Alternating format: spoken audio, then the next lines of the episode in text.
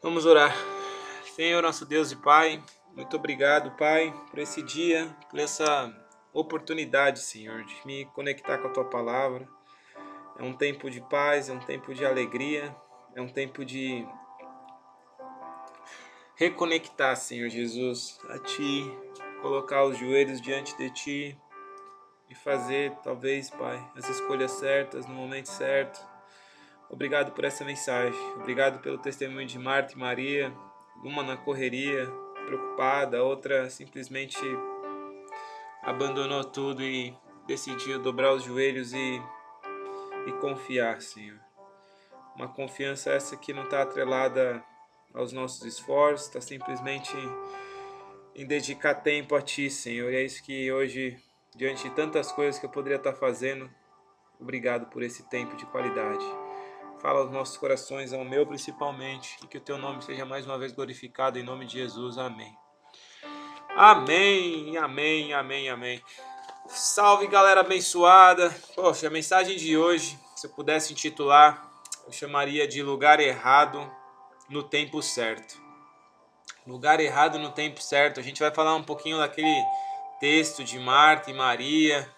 Aquelas as mulheres estavam ali na casa, Jesus chegou e Marta preocupada, correndo, e Maria simplesmente se dobrou ali diante de Deus e, e adorou. Para a gente não ficar com muita delongas aqui, vamos entrar diretamente. O texto está em Lucas, no capítulo 10, no verso 38 a 42. Lucas 10, 38 verso, ao verso 42. Vamos lá. Verso 38. Caminhando Jesus e os seus discípulos chegaram a um povoado onde certa mulher chamada Marta o recebeu em sua casa. Maria, sua irmã, ficou sentada aos pés do Senhor, ouvindo-lhe a palavra. Marta, porém, estava ocupada com muito serviço e, aproximando-se dele, perguntou: Senhor, não te importas que a minha irmã tenha me deixado sozinha com o serviço? Dize-lhe que me ajuda. Respondeu o Senhor: Marta, Marta. Você está preocupada e inquieta com muitas coisas. Todavia, apenas uma é necessária. Maria escolheu a boa parte e esta não lhe será tirada. Até aí. Bom, esse texto já dá um, um contexto, um pretexto para a gente ver que pô, Jesus deu um puxão de orelha na mulher ali. Eu queria ser advogado aí, né? Porque a gente percebe Marta totalmente né, aware ali, toda preocupada, mas é uma preocupação que quando eu digo que eu quero ser o advogado dela, é uma preocupação de agradar o Senhor. E ainda assim o Senhor chega e dá um meio que um puxão de orelha nela, né? E fala que ela está preocupada com muitas coisas. E eu entendo, e a gente vai falar um pouquinho mais para frente desse acho que esse insight que Jesus dá, aonde ele gostaria de chegar. E assim, se a gente for analisar esse momento contemporâneo, eu não consigo ler a Bíblia se não trazer para os meus dias de hoje, é uma forma que eu creio que o Senhor se conecta nos dias de hoje. E a gente está vivendo um cenário pós-Covid. Eu estou falando aqui da Austrália e a gente passou aí por um período bastante trash aí nos últimos quase dois anos, se eu posso dizer assim. E a Austrália ainda assim tá, ela conseguiu empurrar o Covid aí por um tempinho maior, né? Porque quando alguns países já estavam saindo ali da crise do Covid, a Austrália parece que retroagiu e decidiu entrar. E, mas para a gente não gastar tempo com isso, acho que a questão aqui que eu gostaria de levar em relação até o próprio Covid é trazer a luz em relação a Marta e Maria, porque se a gente olhar no texto, Jesus estava ali passando e ele foi convidado por essas duas mulheres ali, foi recebido, né? E a Marta fez toda essa recepção para ele, né? Para receber na casa dele. E aí eu vou trabalhar com duas perguntas né, nessa mensagem. Será que Jesus ele já está na nossa casa? Se a gente se colocasse nos dias de hoje assim, se a gente se perguntasse, poxa, será que eu preciso receber Jesus na minha casa hoje? Ou será que ele já está dentro de casa, né? Porque nesse contexto de estar e estar preparado é uma questão muito assim interna de cada um, porque se Jesus tivesse agora, nesse momento, nos visitando, será que ele encontraria a casa organizada? E quando eu falo casa, não somente a nossa casa, né, física, o ambiente que a gente vive, mas a casa espiritual, nosso coração, nossa mente, as inquietações dessa vida.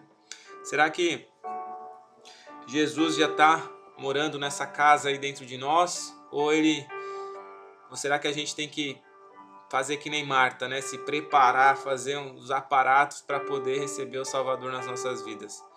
E assim, com esse plano de fundo assim para se questionar se estamos prontos ou se é, vamos ter que nos preparar.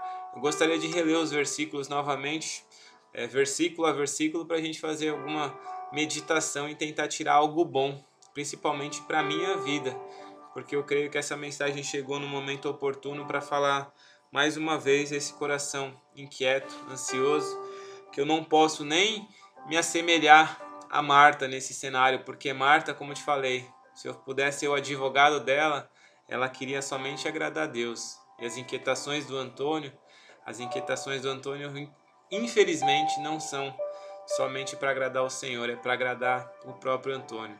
Mas vamos seguir aqui nos versículos. Então, no verso 38. Caminhando Jesus e os seus discípulos chegaram a um povoado, onde certa mulher chamada Marta o recebeu em sua casa.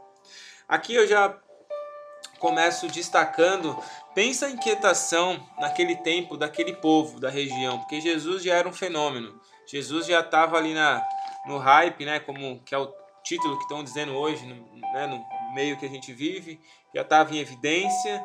E de repente um homem naquela situação, perseguição dos judeus, todas aquelas coisas, né, que tinha aquela luta deles, de repente ele decide visitar essas duas mulheres. No cenário daquele período, um homem entrar numa casa com duas mulheres não é uma visita muito, né, vamos dizer assim, saudável no ponto de vista da, do que vão pensar dele, né, do que vão pensar dessas duas mulheres. E assim eu imagino o coração de Jesus, mas nesse sentido, por ser o Salvador puro, Filho de Deus, não tem como eu tentar chegar ao nível de querer entender essas coisas, porque como eu te falei, o Senhor ele ele age da forma que ele quiser e ele agiu. E receber Jesus não era uma das missões mais fáceis. Eu acho que por isso que mais uma vez eu gostaria de advogar para Marta, porque ela quis realmente fazer talvez a melhor recepção, a melhor sala, o melhor quitute, o melhor bebido, o melhor suco, uh, sabe? Arrumar a casa ali nos últimos cinco minutos antes dele chegar e talvez seria essa a preocupação de Marta, de tentar fazer tudo perfeito. E aí a gente se depara no verso 39 com o texto assim: Maria, a sua irmã, ficou sentada aos pés do Senhor, ouvindo-lhe a palavra. E a gente se pergunta, né? Mas afinal, o que significa ficar sentada aos pés do Senhor? Primeiro, porque a gente percebe que Maria tem um, tem um, um cenário, um estilo totalmente diferente. E ela simplesmente adorou, simplesmente dobrou ali os joelhos, ficou ali intertida na presença do pai, não se preocupou com a, com a irmã dela. Acho que no final ela falou: Marta, toca aí porque ó, isso daí para mim não é mais importante. mais importante para mim é ficar na presença do pai. E aí eu fiquei um pouco curioso, porque a gente fica ali naquela questão, poxa, vamos pensar, né? Marta ali a mil por hora, fazendo o melhor, dando sangue ali para para fazer o melhor para Jesus, e acho que até para a própria irmã. E Jesus e, e, a irmã dela, cara, simplesmente abandonou e foi dar fazer sala para o hóspede, né? Que era Jesus naquele momento. E aí quando se menciona sentada aos pés de Jesus, essa era uma antiga postura de discípulos ou aprendizes, segundo a Bíblia, né? A gente tem o um caso aí de, de Paulo, em Atos 22, 3, a Bíblia menciona e diz assim: Eu sou judeu, nascido em Tarso de Cilícia, mas criado nessa cidade, instruído aos pés de Gamaliel, conforme a precisão da lei dos nossos pais, sendo zeloso para com Deus, assim como sois todos nos dias de hoje. Então a gente percebe aqui esse termo instruído aos pés de Gamaliel. Então a gente percebe que você estar aos pés do Senhor, você gastar tempo na presença dele, um tempo de qualidade, eu acho que foi exatamente o que Marta conseguiu naquele momento porque ela focou principalmente no hóspede, que era Jesus. Ela viu a oportunidade, Jesus estava disponível e ela, cara, não, perdeu, não mediu esforço. Ela gastou tempo na presença do Pai. E o Senhor Jesus, naquele contexto, precisava apenas de um pouco de atenção, porque eu acho que baseado no raciocínio ali do momento, o que a gente vai ver um pouquinho mais para frente, essa preocupação de Marta em agradar, a gente percebe que Maria, por sua vez, ela teve uma, uma decisão assertiva no ponto de vista de adoração na presença do Pai, né? Mas a gente percebe, tipo assim, é, é meio complicado, né? Porque, como eu disse, eu estou tentando achar uma razão para ver o erro de Marta. E a gente percebe que não tem erro na história dela, porque o anseio dela é, é um anseio positivo, como eu disse, porque ela só quis agradar o Senhor ainda mais. Mas ao mesmo tempo, por esse excesso de atenção e disponibilidade de agradar, essa pergunta volta mais uma vez. Estamos nós disponíveis para dar atenção ao Senhor em nossa própria casa? Eu falo isso porque hoje a gente tem tanto entretenimento para dizer que estamos agradando ao Senhor ou fazendo melhor para o Senhor. E aí eu vejo o caso de Marta e Maria. Talvez Marta, ela estava assistindo uma série cristã. Talvez Marta estava fazendo algo para a igreja. Talvez Marta estava fazendo algo, sabe, nos dias de hoje bom, ajudando o próximo. Mas ao mesmo tempo, fica aquela pergunta: qual a parte boa, né? Porque a gente vê que Jesus menciona que Maria ela escolheu a parte boa. Quando a gente começa a se questionar essa parte boa, fica tipo um challenge, né? A gente querer entender isso. Vamos pro verso 40 para ver se a gente consegue entender um pouquinho melhor. Marta, a sua irmã, porém, estava ocupada com muito serviço, e aproximando-se dele, perguntou: Senhor, não te importas que a minha irmã tenha me deixado sozinha com o serviço? Dize-lhe que me ajude. Olha só o nível que chegou de preocupação dela. E a gente percebe que pelo excesso de querer agradar demais, e mais uma vez advogando para ela uma preocupação exorbitante de agradar a Deus, né, em receber e entreter Deus da melhor forma, mas a pergunta para mim hoje é: será que Deus deseja todo esse meu entretenimento na presença dele? Será que ele deseja eu mais uma vez louvando, adorando, buscando ele da forma, sabe, busy ou preocupada, ou sei lá, como o mundo está me ensinando a buscar ele? Ou será que eu tenho que talvez dar uma olhadinha para minha irmã, né, Maria, é, que realmente escolheu a boa parte e pensar, Senhor, qual a parte boa, qual a boa parte, né, disso que eu preciso, né, melhorar na minha na minha intimidade com o Senhor. Aqui o que fica claro para mim é uma aproximação de Deus tóxica, que muitas vezes a gente, eu principalmente, tenho, né, me achegado ao Senhor e que me leva a pedidos desnecessários. Por sua vez, a gente percebe aqui que Maria e Marta estão ali, as duas, mas somente uma conseguiu ir direto ao coração do Pai. A outra, de repente, por tanto querer algo e agradar, ela começou a focar na própria irmã. E os olhos dela, que deveriam estar pro Criador, agora se vira para a própria irmã a ponto de questionar o Criador: Senhor, não te importas que a minha irmã tenha me deixado sozinha com o serviço? Ou seja, ela, por, se, por estar tão busy, começou a terceirizar o seu próprio erro, essa necessidade de, de freedom, né, de liberdade que ela precisava, que ela não conseguiu enxergar no próprio Criador ali na casa dela. Pensa, Jesus está na casa dela e ela olha para Jesus para pedir algo que não era o necessário, era algo desnecessário. E aí são questionamentos que, na minha, na minha opinião, nos levam a comparações com a vida do próximo. Talvez o próximo conseguiu encontrar boa parte com o Senhor e a gente olha para a nossa história, para a nossa caminhada e pensa: poxa, poxa, poxa, por que isso? E se? E todas as comparações. E eu falo de mim mesmo. Será que eu. Será que esse é o sentimento que o Senhor quer que eu alimente no meu coração nos dias de hoje, questionamentos que nos levam a comparar, questionamentos que nos levam eu acho que isso que é a mensagem que Deus hoje vem falar ao meu coração principalmente. E são implicações que nos levam a um relacionamento tóxico ao lado do Senhor, porque todo, todas as vezes que a gente se aproxima para conversar com o nosso Deus e o nosso Senhor, a gente entra num cenário de pedidos desnecessários.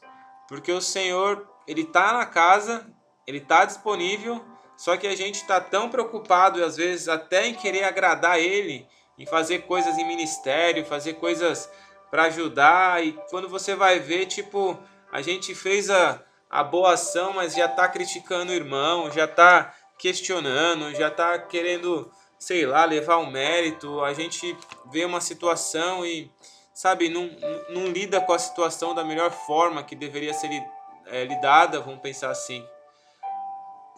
Mas, mesmo com toda essa preocupação de Marta, descobrindo essa mulher algo na Bíblia que, sabe, me trouxe um sentimento tipo assim, ele nos ama. É um amor que somente quem consegue gastar tempo na presença dele vai conseguir perceber. Porque é como eu te disse, eu queria agradecer vocês pela oportunidade. Essa mensagem aqui é uma mensagem que Deus colocou no meu coração a convite dos nossos irmãos aqui da Austrália que pediu para bater um papo na sexta-feira, a gente falar um pouquinho da palavra. E, cara, para mim tem sido uma honra, porque eu confesso que isso é uma forma de eu gastar tempo na presença do Senhor. E aí, quando eu olho para isso, eu falo, poxa, só tá gastando tempo porque você foi responsável de levar a mensagem. É. Infelizmente, eu tenho que reconhecer que isso foi um dos motivos que me levou. E o que me leva a dizer que Ele nos ama é saber que, mesmo nessa condição infiel né, de um adorador meia-boca, ele ainda fala com a gente. E aí a gente vê no verso 41 o Senhor lidando diretamente com Marta, dizendo: Respondeu o Senhor, verso 41, Marta, Marta, você está preocupada e inquieta com muitas coisas. E a pergunta que fica é: será que, mesmo perdidos como Marta, conseguimos ainda atrair a atenção de um Deus que deseja simplesmente ser adorado? Aqui eu chamo a atenção para esse bate-papo com Marta, porque talvez a única coisa que Marta nesse momento não deveria ter feito é chamar a atenção de Jesus para pedidos tóxicos. E ainda assim, eu não consigo mensurar a bondade de Jesus, porque vejo o nível de amor, porque mesmo com um pedido tóxico de dizer, olha, Senhor, a minha irmã, olha, o Senhor não se importa, que ela, sabe, preocupada com o irmão do lado, vamos pensar assim, tipo, olha só, irmão, o que está acontecendo com aquele irmão e ninguém me ajuda e, e sabe, aquele sentimento de de misericórdia, vamos pensar assim. Mas o Senhor chega com atenção dizendo o nome duas vezes. E essa pergunta, como eu mencionei, como atrair a atenção de um Deus ainda assim que só simplesmente deseja ser adorado, simplesmente deseja que a gente se dobre aos pés deles para para ter tempo com ele, como eu estou fazendo agora. Estou aqui meditando na palavra, o Senhor tem falado aqui ao meu coração e eu acho que isso me leva realmente a meditar e me dá força, porque cada vez que eu me aproximo da palavra, o pecado ele diminui dentro de mim. E sabe, é um alimento, né? Tudo que a gente alimenta, a gente fica forte com aquele alimento, né? Esse alimento mais a carne, carne mais forte. Alimento espírito, espírito mais forte. E aí eu separei alguns textos aqui, rapidinho, né? Já estamos chegando ao fim, para a gente entender o que é Jesus chamar seu nome duas vezes. Gênesis 22, 11 diz assim: Mas o anjo do Senhor lhe bradou desde os céus e disse: Abraão, Abraão. E ele disse: Eis-me aqui. Gênesis 46, 2: E falou Deus a Israel em visões da noite e disse: Jacó, Jacó. E ele disse: Eis-me aqui. E vendo o Senhor que se virava para ver, bradou Deus, e ele no meio da sarça disse: Moisés, Moisés, respondeu: Eis-me aqui. 1 Samuel 3,10 Então veio o Senhor e pôs-se ali chamou como das outras vezes: Samuel, Samuel. E disse Samuel: Fala, porque o teu servo te ouve. Lucas 22:31 Disse também o Senhor: Simão, Simão, eis que Satanás vos pediu para vos cirandar como trigo. Atos 9:4 E caindo em terra ouviu uma voz que lhe dizia: Saulo, Saulo, por que que me persegues? 7. Marta e respondendo Jesus, disse-lhe: Marta, Marta, estás ansiosa e afadigada com muitas coisas, mas uma só é necessária. Olha quantos versos que a Bíblia menciona duas vezes o nome né, do nosso irmão ou irmã abençoado aqui. É um momento de atenção, é um momento que eu creio que o Senhor chama né, a responsabilidade pelo nome e nos dá essa oportunidade. Mas mesmo vendo todos esses textos, a gente pode ficar meio assim, ah, mas o que, que tem a ver né, falar o nome duas vezes? Esses textos estão tudo fora de contexto, você está usando isso só para alimentar a mensagem e né, usar dois nomes. Eu, analisando os textos aqui, Velho e Novo Testamento, eu me comecei a me perguntar em relação a esses exemplos, né, esses, esses irmãos aí que deram a sua vida aí pela, pela caminhada com Cristo, e eu fiquei me perguntando, e eu posso perguntar para vocês também, se Deus se importou em chamar pelo nome duas vezes um perdido, né, perseguidor de Cristo, esse era Paulo. Se Deus se importou em chamar pelo nome duas vezes um adorador perdido, esse era Pedro. Se Deus se importou em chamar pelo nome duas vezes alguém ansiosa em agradar o próprio Cristo, essa é Marta. Qual que é a desculpa que eu tenho para não estar presente diante do Senhor em minhas escolhas, decisões, atitudes e etc. Eu confesso que eu tenho vergonha diante de Deus, porque muitas vezes eu me sinto um perseguidor de Cristo, criticando os meus irmãos, apontando defeitos, olhando o avanço deles, o sucesso, ou muitas vezes a derrota, as dificuldades. Eu me sinto muitas vezes um adorador perdido por estar há tanto tempo caminhando ao lado dele, mas em simples experiências trair o nosso relacionamento por tão pouco. E às vezes eu também me sinto estar ansioso com tantas coisas em relação a essa vida Antes minhas ansiedades estivessem ligadas em querer agradar ao Senhor, mais e mais, né? Como Marta. Mas essa oportunidade de falar aqui com vocês, eu creio que o Senhor chamou meu nome duas vezes e ele disse para mim mesmo: Antônio, Antônio, você está preocupado e inquieto com muitas coisas. Todavia, apenas uma é necessária. Volte aos pés do Senhor, dê atenção à sua palavra. Amém. E aqui eu termino essa mensagem. Eu queria né, mencionar se cada um de nós aqui hoje ouvindo esse bate-papo se colocar na condição aí de Marta, talvez, né? Porque eu confesso que eu não, me, não, não, não consigo me colocar na situação, porque, como eu te disse, se todo ser humano ansioso estivesse ansioso em agradar a Deus, meu Deus, o mundo seria outro, né?